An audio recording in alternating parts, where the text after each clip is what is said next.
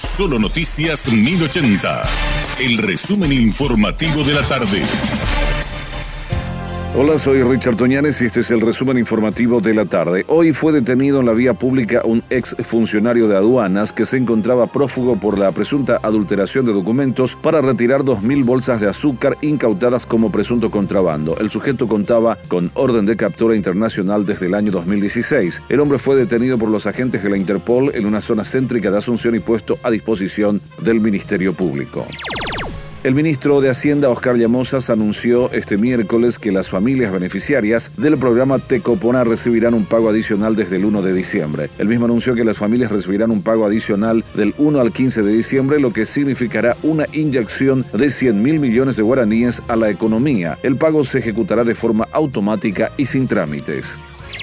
Sobre el aumento salarial del 7,2% para los funcionarios de la comuna capitalina, que fue solicitado por el intendente de Asunción, Oscar Rodríguez, el concejal Álvaro Grau recordó que el pedido de aumento salarial se da en plena época electoral y que no existe ninguna justificación para hacerlo. No hay ninguna justificación de, dónde van a salir los recursos. De hecho, este, ya el préstamo que se había emitido de 80 millones de dólares, de los cuales 30 millones tenía que ser para pago de una deuda anterior, ellos habían justificado de que los recursos los iban a quitar de una de un aumento de la recaudación. No presentaron ningún plan de trabajo ni, ni ninguna reestructura financiera como para aumentar la recaudación, entonces evidentemente ellos creen que mágicamente la recaudación va a aumentar, ¿verdad? Y ahora no enviaron ninguna justificación tampoco, ¿verdad? De hecho, esta es la segunda suba de salario que se está dando en el año.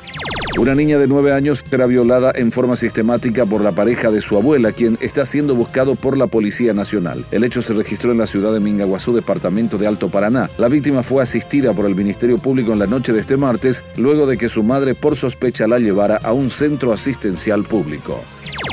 El Instituto Nacional de Estadística INE comienza con el pago a los censistas este miércoles. Según manifestaron las personas que hicieron más de un área de empadronamiento, cobrarán por cada uno el monto que corresponde. Así lo confirmó Iván Ojeda, titular del INE, quien detalló que unas 140 mil personas cobrarán el día de hoy.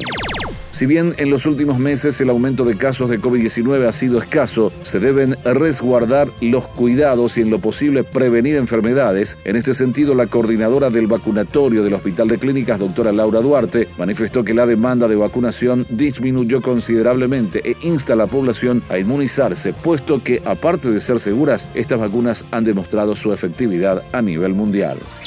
Este fue nuestro resumen informativo, te esperamos en una próxima entrega. La información del día aquí, en Solo Noticias 1080.